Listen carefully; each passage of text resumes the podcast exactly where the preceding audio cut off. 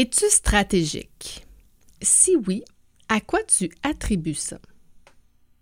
Quand j'étais chez Mallette, j'ai eu la chance d'animer trois, quatre groupes de co-développement avec, j'avais un groupe de gestionnaires, j'avais un groupe d'entrepreneurs, j'ai eu aussi des groupes euh, avec la fonction RH, des groupes plus professionnels et des groupes plus de direction.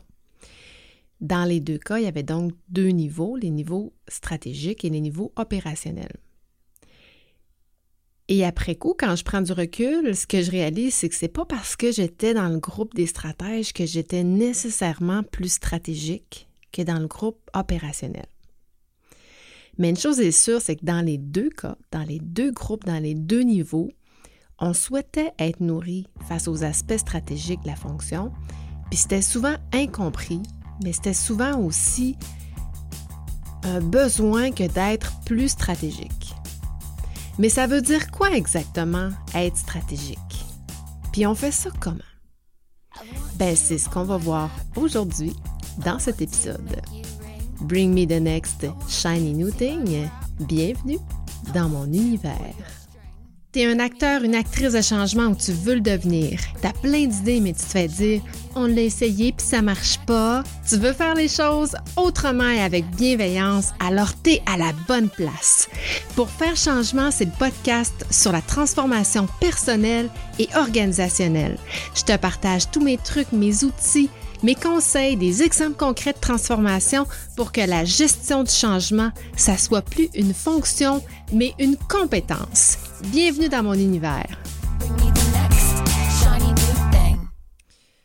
Curieusement, les entreprises les plus admirées sont celles qui ont la capacité d'attirer, de retenir, de mobiliser des employés qui sont talentueux, de les développer, de les motiver, de les récompenser, mais aussi de les plonger dans des cultures d'entreprise puis des processus organisationnels qui leur permettent de réussir.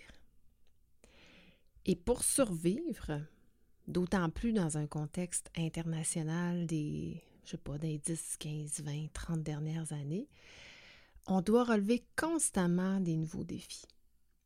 Puis le fait de continuer à faire toujours ce qu'on fait de la même façon, c'est-à-dire sans s'améliorer, sans faire les choses autrement, sans prendre la hauteur, bien, ça minimise le risque de survie des entreprises. Mais c'est quoi exactement être stratégique en entreprise?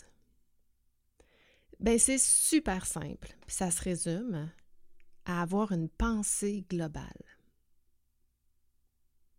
Ça veut dire voir large, voir haut, monter au balcon. Puis qu'est-ce que ça veut dire pour les dirigeants? On va commencer avec les dirigeants. Évidemment, ça prend un équilibre entre la connaissance de son écosystème interne et externe. Hein, ce qui se passe dans mon entreprise et ce qui se passe à l'extérieur de mon entreprise. Et d'avoir cette connaissance-là aujourd'hui, donc sur le court terme, demain et sur le long terme.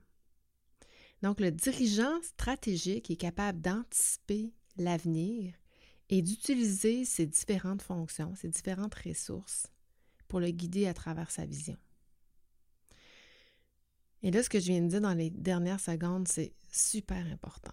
Tous les détails sont d'une grande importance. À l'interne, c'est quoi connaître son environnement, son écosystème interne? Ben, c'est de comprendre de quoi est constitué entreprise, son entreprise.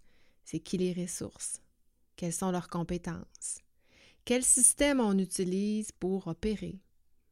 C'est quoi nos enjeux d'approvisionnement? En fait, toute la chaîne logistique qui part de l'approvisionnement jusqu'au service à clientèle.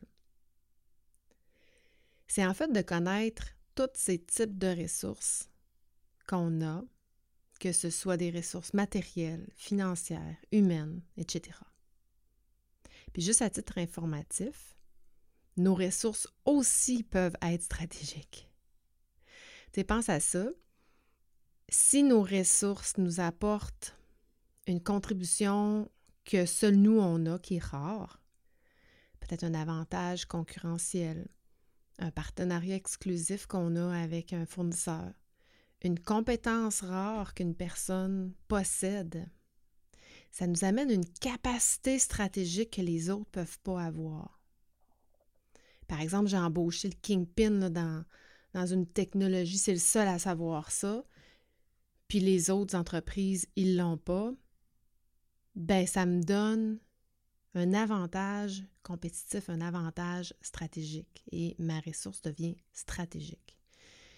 Là, évidemment, je ne rentrerai pas dans les détails de c'est important de l'attacher, mais tu comprends que si je suis le seul ou la seule à avoir cette ressource-là, ou une machine, ben, je m'organise pour demeurer compétitif, de demeurer stratégique.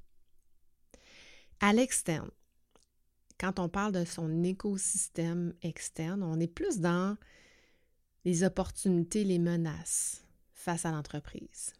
Donc, c'est qui nos compétiteurs, nos fournisseurs. Est-ce que dans mon créneau, il y a de la main-d'œuvre disponible? Je pense à. En ce moment, j'accompagne. Euh, ben, j'ai beaucoup de clients dans le domaine de la construction, là, puis euh, euh, c'est pas juste dans ce domaine-là que c'est ça, mais c'est ça chez tous mes clients. Trouver un bon chargé de projet, trouver un surintendant, trouver un directeur des opérations, un estimateur, c'est vraiment difficile. Fait que si je veux partir une compagnie de construction, il faut que je pense à deux fois. À moins d'avoir des avantages qui sont très compétitifs. Et anyway, quand on est à l'externe, on a aussi toutes les règles gouvernementales, les tendances du marché, etc. Puis généralement, la haute direction dans les entreprises, évidemment où il y a du management, puis euh, une entreprise d'assez grande envergure pour que les responsabilités soient euh, séparées sur plusieurs personnes, qu'elles soient claires, etc., plus stratégiques. Mais la haute direction va gérer la croissance en se fixant des objectifs stratégiques en fonction de ce qui se passe à l'externe.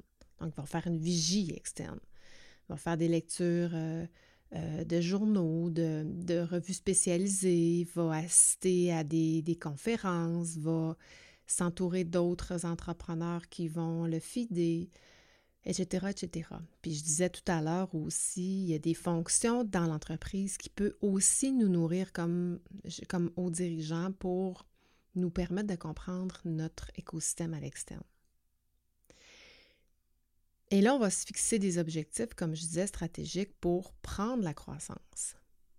Et jusque-là, tout va bien dans la mesure où notre écosystème, il est parfait. Mais il y a plein de, specs, il y a plein d'éléments qui vont venir influencer notre capacité à gérer notre croissance puis à atteindre nos objectifs.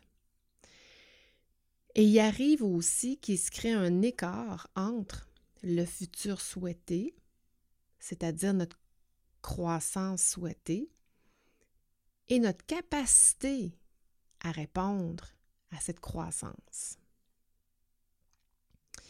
Je te donne l'exemple triste d'une entreprise que j'ai accompagnée en 2006. Le président voyait qu'il y avait un besoin sur le marché de fournir des solutions web dans le commerce électronique. Je, là, je ne vais pas rentrer dans le détail parce que c'est du TI, puis je, je, je comprends, j'aurais du mal à l'expliquer, mais il y avait une grande opportunité de euh, viser de nouveaux marchés puis d'offrir un nouveau service à soit des nouveaux clients ou encore des clients actuels euh, qui avaient. Puis cette entreprise, on va l'appeler ABC Incorporé, puis on va appeler le euh, président Mathieu pour les besoins de la cause, mais il y avait une super de belle équipe, performante, motivée, dédiée, mobilisée. Mais son désir de croissance à Mathieu, il était super fort. Puis là, il faut comprendre que Mathieu était super impliqué dans plein de trucs ici à Québec. Il faisait affaire avec des gros noms de la communauté des gens d'affaires. Puis était nourri de son écosystème à l'externe pour euh, lui permettre de réfléchir à sa stratégie. Mais lui, ce qu'il voulait aussi, c'était d'augmenter son chiffre d'affaires pour joindre les rangs de cette communauté-là qui, qui l'admirait, en fait. Et c'est là que le problème a commencé Parce qu'il s'est créé un écart entre la nouvelle orientation et les compétences des ressources. Puis en fait, en visant un marché pour lequel le langage de programmation n'était pas intégré dans son entreprise ou connu ou, appris, ou, euh, mais des ressources qu'il avait actuellement. Puis Mathieu, c'était un kingpin du développement des affaires. Connaissait plein de monde, donc il a vendu sa solution à plein d'entreprises. Il a signé plein de contrats, ce qui fait qu'il n'était plus capable de fournir à la demande, d'opérationnaliser puis de respecter les engagements auprès de ses clients. Donc, la solution évidente était d'embaucher du monde. Il a fallu qu'il embauche plein de nouveaux employés, des programmeurs, des conseillers, des designers, etc. etc. Bref, Mathieu, à cette époque-là, moi, quand je l'ai rencontré pour la première fois, il avait vraiment l'ego stimulé au max. Il avait était content, était fier de son entreprise, euh, ça allait bien, croissance, etc., etc. Et même les employés étaient contents de tout ça parce qu'ils voyaient un potentiel, une sécurité d'emploi, etc., etc. Mais c'est là que ça a commencé à mal aller parce que, d'abord, il n'était pas équipé pour intégrer des nouvelles ressources dans son entreprise. Hein, il, était, était tellement dans le jus, puis comme tout plein d'entreprises, il n'y avait pas de plan d'accueil et d'intégration. C'est une entreprise qui avait euh, pris la croissance de façon organique, donc euh, les gens rentraient tranquillement, qu'on avait le temps de les absorber, puis d'apprendre sur le tas, etc., etc. Puis ensuite, il n'y avait pas planifié stratégiquement le développement des nouvelles compétences requises chez les employés actuels. Puis en TI, comme dans d'autres domaines, d'ailleurs, tu sais que les ressources sont très rares dans plein de domaines, je parle de la construction tout à l'heure, mais dans les TI, c'est ça aussi. Bien, en fait, il réussissait en 2016 à aller quand même chercher des gens qui avaient les compétences puis le langage de programmation requis à l'externe. Mais évidemment, il fallait qu'ils mettent la main dans la poche puis qu'ils payent le gros prix pour pouvoir débaucher ces ressources-là d'ailleurs. Un, il s'est pas juste fait des amis, des compétences. C'est petit, hein? C'est petit Québec, puis c'est petit Montréal, puis c'est petit le Québec, puis c'est petit la France quand on y pense. Bref, il fallait aussi qu'ils intègrent ces ressources-là à l'interne. Donc, il y avait les compétences, mais il y avait du mal à les intégrer. Puis à l'inverse, mais à l'interne, les gens étaient intégrés, mais il n'y avait pas les compétences techniques. Donc là, c'était tout mélangé parce que les nouveaux qui n'avaient pas les compétences, il fallait qu'ils accueillent les nouveaux qui avaient les compétences. On n'avait pas le temps, tout le monde était dans le jus, etc., etc., etc. Donc là, tu vois, tu me vois venir, qu'est-ce que tu penses qui s'est passé? Mais d'abord, les clients ont commencé à se plaindre, étaient insatisfaits, les délais étaient trop longs, il y avait des erreurs, etc., etc. Ils ne savaient pas à qui parler, manquait de communication, ne pas, respectaient pas les engagements, frustration, etc., etc.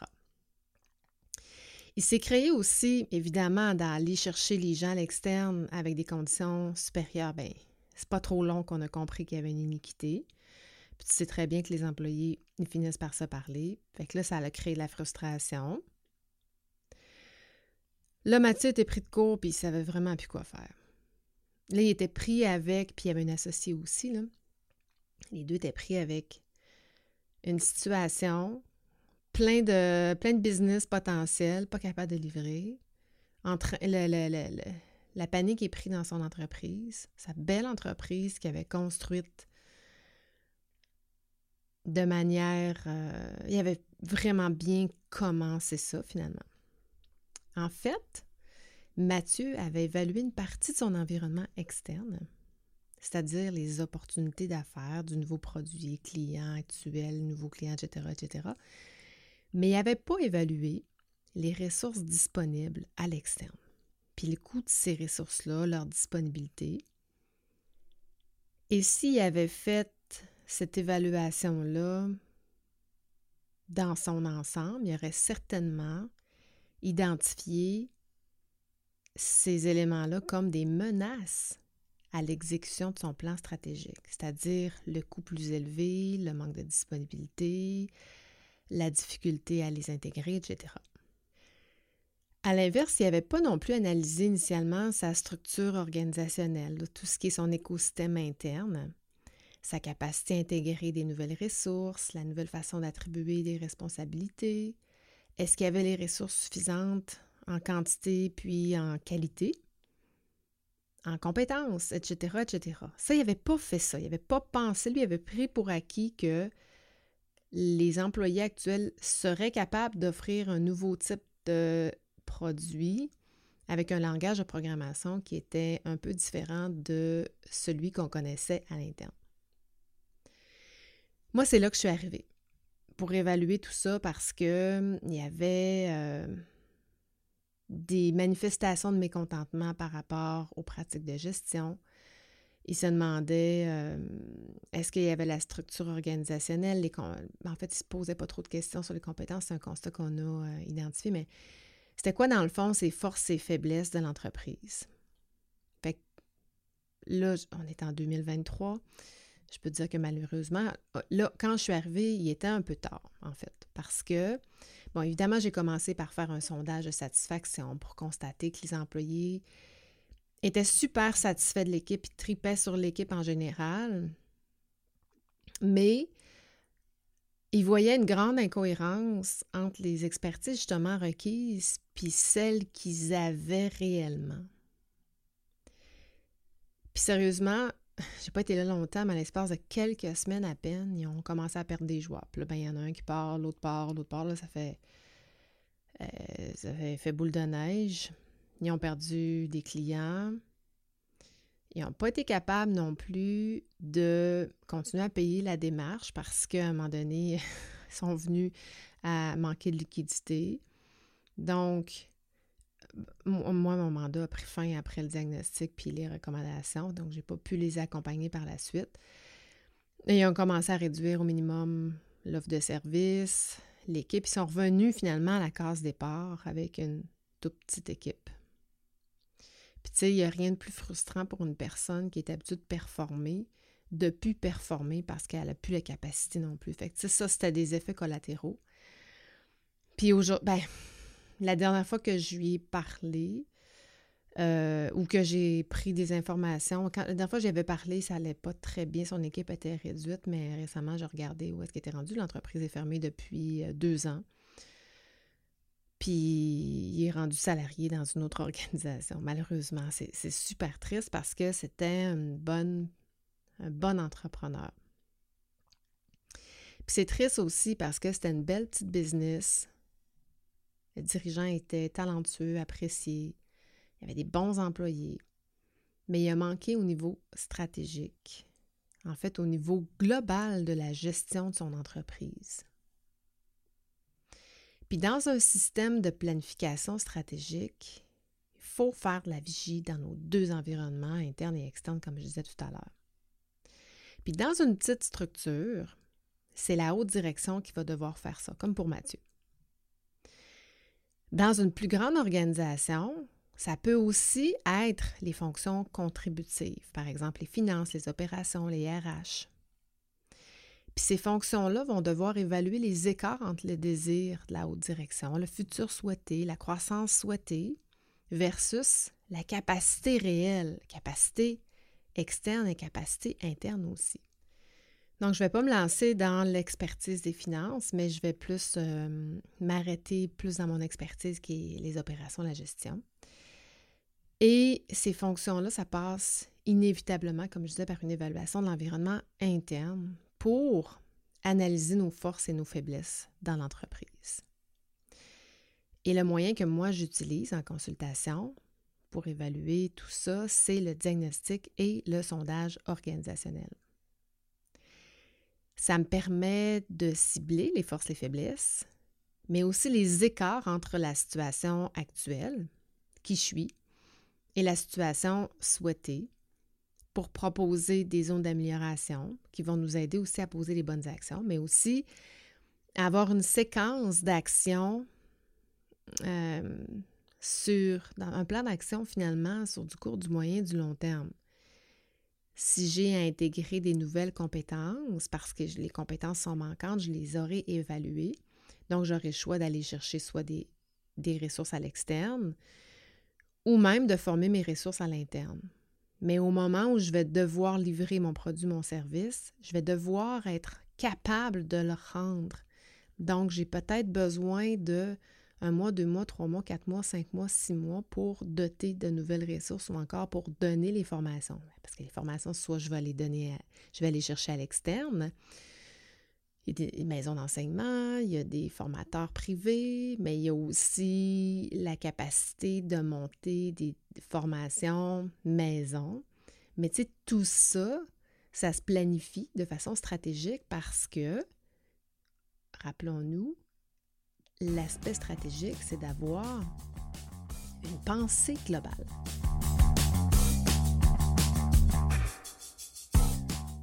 Dans un premier temps, j'utilise le sondage pour évaluer tout ce qui, ce qui est trait à la satisfaction des employés, soit ça peut être par rapport, par exemple, soit à la culture organisationnelle, aux pratiques de gestion, au fonctionnement, etc., etc. Donc, tout ce qui est satisfaction va rentrer dans des questionnements de type sondage. Et à l'inverse, si je veux aller vraiment plus dans les problématiques, si je veux connaître les symptômes, ben là, je vais plus procéder par diagnostic. Donc, je veux aller voir, euh, aller analyser un groupe, euh, une pratique, une structure, euh, une compréhension, les communications, etc., etc. Puis, c'est ce qui va me permettre de situer les écarts, les endroits où il va falloir agir, puis, bon, évidemment, faire le plan d'action. Je pars toujours, non, c'est pas vrai. Je pars, je devrais partir idéalement dans un monde idéal en m'arrimant aux stratégies organisationnelles et à la planification stratégique de l'entreprise. Je dis idéalement parce qu'il n'y en a pas toujours. S'il n'y en a pas, je vais conseiller évidemment d'en faire. Je le fais parfois aussi avec les clients, mais c'est la base de tout. C'est la, la vision globale, c'est la pensée globale en fait. Parce que ça va expliquer aussi les actions qu'on va poser par la suite et ça va donner toute la cohérence des actions, des solutions qu'on va mettre en place pour, euh, diminuer les écarts. Malheureusement, mais heureusement parce que les gens demandent, les entreprises demandent quand même de l'aide, mais 80% du temps, j'arrive en intervention quand il y a déjà des symptômes ou qu'on est en contexte de transfert d'entreprise. Dans un monde idéal, je disais d'arriver quand il y a une planification stratégique, mais ce n'est pas toujours le cas parce que, ben, pour différentes raisons, il y a des petites entreprises qui vont euh, par opportunité, euh, il y en a qui n'ont pas nécessairement de vision stratégique ou simplement parce qu'ils ne veulent pas s'embarquer dans un processus formel de planification stratégique. Donc, il m'arrive d'arriver quand il n'y a pas eu de planification stratégique, mais qu'il y a différents symptômes d'insatisfaction ou d'incohérence ou qui font en sorte que l'entreprise ne va pas aussi bien qu'elle le souhaiterait. Fait que moi, j'arrive quand même avec la même méthodologie pour comprendre qu'est-ce qui se passe avec mes sondages, mes diagnostics, puis à travers mes six étapes euh, en transformation organisationnelle. Donc, euh, je vais cibler encore une fois les problématiques, les zones d'écart, les opportunités d'amélioration, puis qu'est-ce qui fait pas l'affaire en fait, qu'est-ce qui peut être fait, puis qu'est-ce qui fait pas l'affaire aux employés. Souvent, on le voit dans les différentes pratiques de gestion, dans les rôles et responsabilités qui ne sont pas clairs, qui ne sont pas compris, qui ne sont pas acceptés, qui ne sont pas respectés, dans la structure de gouvernance, qui a pouvoir, qui décide de, qui, qui a l'obligation d'exécuter, etc., etc. Puis ça crée toutes sortes de situations qui font en sorte que l'entreprise n'est pas nécessairement performante au niveau de ses opérations et au niveau financier. Mais quand j'arrive dans cette, par cette porte-là, j'arrive par la porte de la douleur. C'est pas stratégique. En fait, on va travailler sur les faiblesses, les problèmes, mais pas sur une vision et un futur souhaité. Et surtout pas sur une stratégie parce que rappelle-toi, être stratégique nécessite de penser en termes globaux. Et si on m'avait fait rentrer de manière stratégique, bien, je serais rentrée en mariement avec la haute direction, avec les orientations qu'elle veut prendre. Et ça aurait évidemment certainement permis d'identifier les écarts et d'éviter certains problèmes. Donc ça, c'est moi à l'externe parce que je suis en consultation. Bon, je sais qu'il y a beaucoup de gens en consultation qui me suivent, mais aussi beaucoup de gens dans des fonctions professionnelles, chargés de projet, gestionnaire, RH. À l'interne, est-ce que tu es capable de venir t'attacher à la stratégie? Tu es peut-être déjà à la direction de ton entreprise, sur le board, sur ces décisions stratégiques-là. Le cas échéant, c'est vraiment parfait. Et j'espère que cet épisode va te permettre, encore une fois, de prendre la hauteur sur comment tu peux utiliser les autres fonctions, finances, opérations, ressources humaines, etc., pour venir t'appuyer dans la faisabilité et le déploiement des stratégies. Si par contre tu es dans une autre fonction, notamment RH et autres, comme j'ai dit il y a quelques secondes, qui m'écoutaient, le but, si ce n'est pas déjà fait, c'est de te faire accepter dans les sphères stratégiques pour que tu puisses contribuer à la stratégie. Sinon, si tu ne peux pas t'intégrer dans, la haute direction, assure-toi d'avoir la communication qui se rend jusqu'à toi. Et si tu es dans une entreprise qui n'a pas de communication fluide du haut vers le bas, du bas vers le haut, ben c'est ta responsabilité d'aller chercher cette information-là. L'important, c'est de t'arrimer dans une cohérence et que la communication, qui en fait un lien de communication. Et si tu es dans une profession euh, qui se veut, qui voudrait être stratégique, c'est de ta responsabilité d'aller la chercher. Ça, ça veut dire que tu sauves temps et argent à utiliser des questionnaires que j'ai testés des dizaines et des dizaines de fois, que j'ai peaufinés, que j'ai bonifiés, que j'ai utilisés dans, je sais pas, une trentaine d'entreprises différentes dans les dernières années. Donc, je ne sais pas combien tu sauves, en fait, je ne suis pas capable de faire le calcul, mais c'est sûr que tu sauves énormément de temps et énormément d'argent. Évidemment, mes promotions sont toujours temporaires, puis après, ben, c'est au prix, au coûtant, je fais ça toujours sur des, courtes périodes. Donc, c'était la promotion de la journée, euh, étant donné que tu t'es rendu jusqu'ici. Sinon, j'espère que ça t'a fait réfléchir aujourd'hui sur l'aspect stratégique d'une fonction, sur l'aspect stratégique organisationnel. Rappelons-nous, être stratégique, c'est avoir une vision globale c'est de penser en termes globaux. Mais être stratégique, c'est aussi savoir user d'influence, de jeu politique.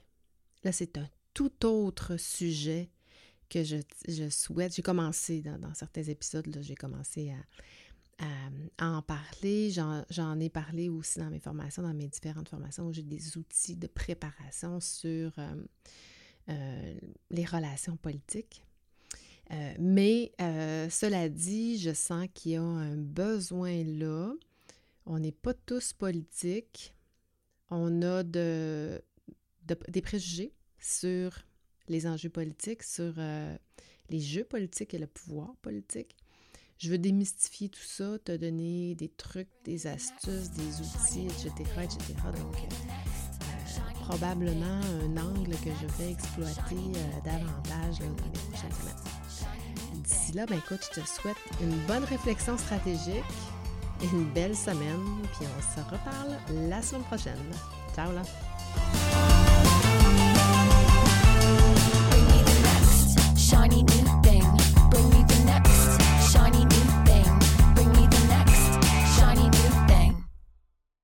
Merci encore à toi d'écouter pour faire changement semaine après semaine. Si tu es rendu jusqu'ici, c'est probablement parce que tu apprécies pour faire changement. Le cas échéant, si tu veux supporter mon podcast, la meilleure façon, c'est de me laisser un témoignage sur Apple Podcast ou encore sur la plateforme que tu utilises. Va dans la barre de recherche pour trouver Pour faire changement. Une fois que tu m'as trouvé, clique sur S'abonner. Ensuite, descends tout en bas jusqu'à la section Notes et avis. À partir de là, ben, si tu aimes mon podcast, laisse-moi 5 étoiles et rédige-moi un avis. Dis-moi pourquoi tu écoutes le podcast puis comment ça a un impact pour toi. Un gros merci d'avance d'avoir pris le temps. C'est grâce à toi que je continue à enregistrer tous mes épisodes semaine après semaine. Bring me the next shiny new thing. Bienvenue dans mon univers.